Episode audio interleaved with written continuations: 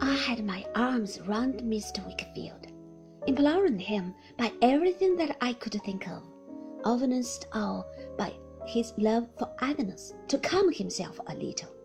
He was mad for the moment, tearing out his hair, beating his head, trying to force me from him and to force himself from me, not answering a word, not looking at or seeing anyone, blindly striving for he knew not what, his face all staring and distorted.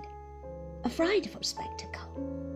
I conjured him, incoherently, but in the most impassioned manner, not to abandon himself to this wildness, but to hear me. I besought him to think of Agnes, to connect me with Agnes, to recollect how Agnes and I had grown up together, how I honored her and loved her, how she was his pride and joy. I tried to bring her idea before him in any form. I even reproached him with not having firmness to spare her the knowledge of such a sin as this. I may have effected something, or his wildness may have spent itself. But by degrees he struggled less and began to look at me strangely at first, then with recognition in his eyes. At length he said, I know, Trotwood, my darling child, and you. I know, but look at him. He pointed to Uriah, pale and glowering in the corner, evidently very much out in his calculations and taken by surprise.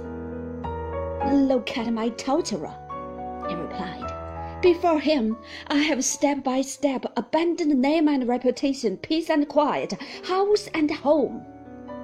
I have kept your name and reputation for you, and your peace and quiet, and your house and home too, said Uriah, with a sulky, hurried, defeated air of compromise. Don't be foolish, Mr. Wickfield. If I have gone a little beyond what you were prepared for, I can go back, I suppose. There's no harm done. I looked for single motives in everyone, said Mr. Wickfield, and I was satisfied. I had bound him to me by motives of interest. But see what he is. Oh, see what he is. You had better stop him, Copperfield, if you can, cried Uriah, with his long forefinger pointing towards me. He'll say something presently, mind you. He'll be sorry to have said afterwards, and you'll be sorry to have heard. I'll see anything, cried Mr. Wickfield, with a desperate air. Why should I not be in all the world's power if I am in yours?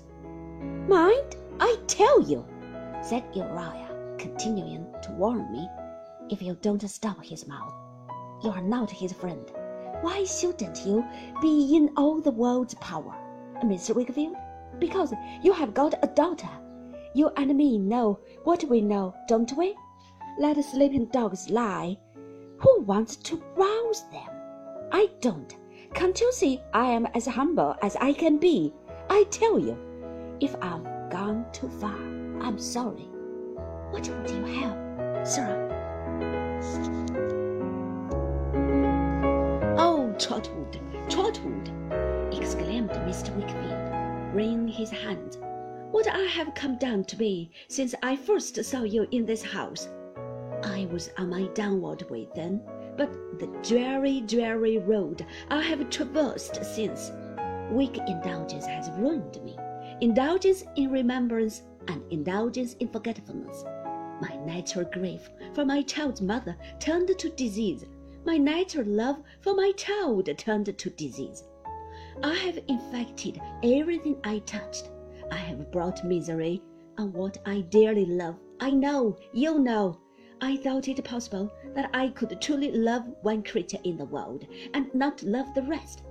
I thought it possible that I could truly mourn for one creature gone out of the world and not have some part in the grief of all who mourned. Thus, the lessons of my life have been perverted. I have preyed on my own morbid, coward heart, and it has preyed on me, sordid in my grief, sordid in my love, sordid in my miserable escape from the darker side of both. Oh, see the ruin I am, and hate me, shun me! He dropped into a chair and weakly sobbed. The excitement into which he had been roused was leaving him. Uriah came out of his corner.